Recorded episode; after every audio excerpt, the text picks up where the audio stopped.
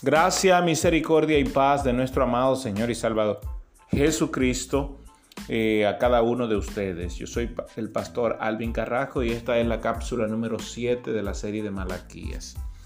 Antes de proseguir con eh, este estudio que hemos venido mencionando, que hemos venido haciendo, es necesario conectar el capítulo 1 de, el capítulo 1, el versículo 4 de Malaquía donde habla de Edom. Recuerde que Edom es el pueblo descendiente de Esaú. A Esaú se le llama Edom y a Jacob se le llamó Israel.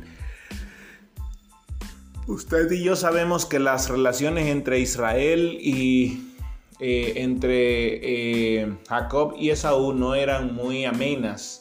Bueno, pues así también como herencia, las relaciones entre Edom e Israel eh, tampoco fueron relaciones muy amenas que digamos, fue una relación muy difícil, muy tortuosa y eso lo vemos hasta en los tiempos de Cristo, cuando el rey que gobernaba a los judíos en ese momento era Idumeo, descendiente de Edom, que era el rey Herodes.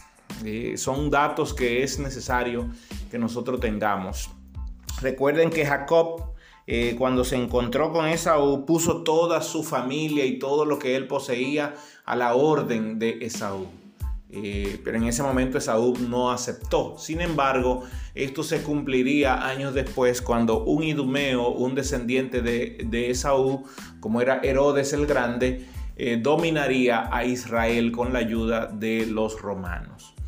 Bien, pero esta no es la parte que quiero tocar, sino la parte que señala el versículo 4 de Malaquías 1, cuando dice que aunque Edón dijere, nos hemos empobrecido, mas volveremos a edificar lo arruinado, así dice Jehová de los ejércitos, ellos edificarán y yo lo destruiré.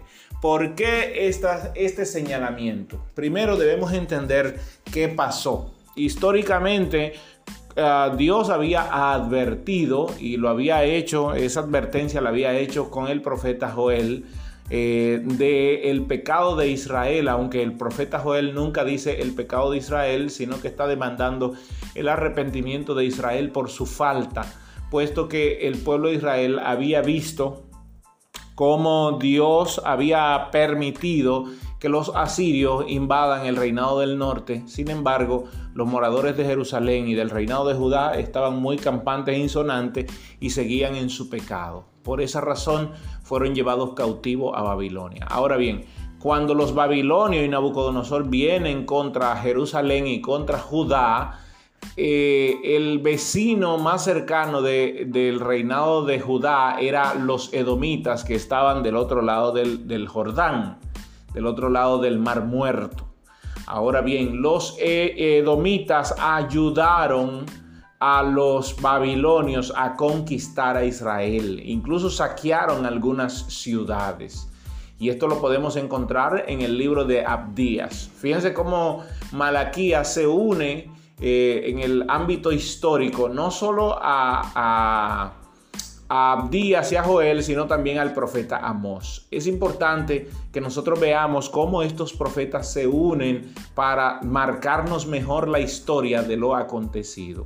Entonces, he ahí donde viene, y sobre todo el libro de Abdías, da una clara evidencia de la profecía que Dios manda a Amós, que Dios manda a, a Edom por el profeta Abdías. El profeta Abdías es bastante claro eh, dando señalamiento de que por el orgullo de los edomitas serán derribados, serán destruidos. Y luego hace una, una intervención a, a, la mitad del libro, porque el libro de Abdías es el libro más corto, solamente un capítulo, pero en el versículo 15 hace un cambio total y entonces compara a todas las naciones que son orgullosas como Edom, que también Dios la destruirá si no proceden al arrepentimiento. Entonces, aquí está marcado, recuerden que los libros eh, proféticos son claras profecías proféticas, clara y tienen una prosa profética eh, que cabe mencionar que es bastante rica en su contenido. Entonces, cuando Malaquías aquí entra en el capítulo 1, eh, le está recordando al pueblo que aunque ellos fueron llevados cautivos a Babilonia y aunque su vecino más cercano, Edom, fue partícipe de esa esclavitud, Dios lo seguía amando.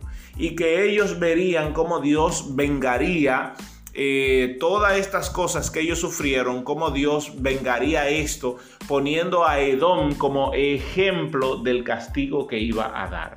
Así que para estudiar Malaquías es necesario poder abrazarnos de los otros profetas, como es el caso ya mencionado del libro de Abdías, el libro de Joel y el libro de Amós. Sobre todo el libro de Joel, que es el libro con una ricura en su escritura, debido a que Joel toca, menciona a otros profetas, como es el caso de Isaías, de Ezequiel, del propio Amós, toca el caso de Oseas, etcétera, etcétera, etcétera. Entonces era necesario que Israel se diera cuenta primero de su pecado y segundo de que Dios seguía amándolo y que Dios a todos aquellos los que hicieron daño, Dios lo pondría como ejemplo del castigo que vendría. Ahora, probablemente Israel se quejaba de que por qué Dios lo castigó. Bueno, esta, esta respuesta la podemos ver en el Nuevo Testamento cuando dice que Dios al hijo que ama a este disciplina. Y era necesario que Israel, que Judá, Jerusalén sean disciplinados porque habían negado a Dios, se habían cambiado los papeles, ya no amaban a Dios, ya no buscaban a Dios, ni respetaban a Dios, ni seguían las leyes de Dios. Permítame cerrar aquí y mañana yo continúo. Que la gracia del Señor esté sobre ustedes.